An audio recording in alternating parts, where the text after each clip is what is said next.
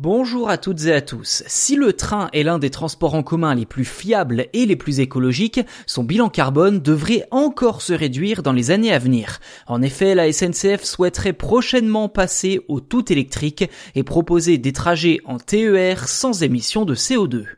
Pour ce faire, la compagnie va lancer une expérimentation dès la fin de l'année 2021 dans cinq régions de France en partenariat avec l'industriel Bombardier.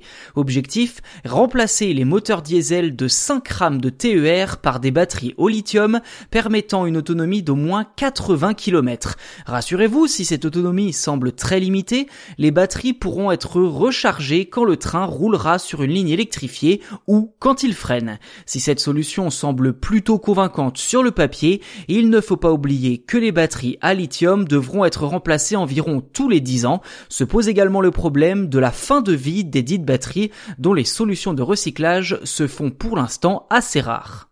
Au-delà de cette interrogation, l'expérimentation de ces rames sans émission de CO2 prendra place dans la région Nîmes, le Gros du Roi, et Marseille-Aix-en-Provence. Si l'expérience est concluante, d'autres TER pourraient ainsi être transformés en trains électriques. Des tests de validation sont ensuite prévus en 2022 pour une mise en service l'année suivante en 2023. Au total, plus de 38 millions d'euros d'investissement sont nécessaires pour verdir un peu plus le ferroviaire français et mettre définitivement au placard les trains à moteur diesel. Des moteurs polluants qui représentent aujourd'hui un quart du parc TER, soit plus de 560 trains.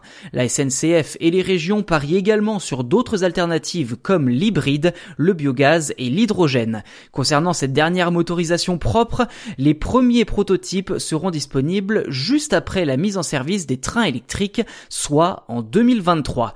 Leur mise en service est ensuite prévue deux ans plus tard, en 2025, afin de compléter les rames sans émission de CO2 de la SNCF.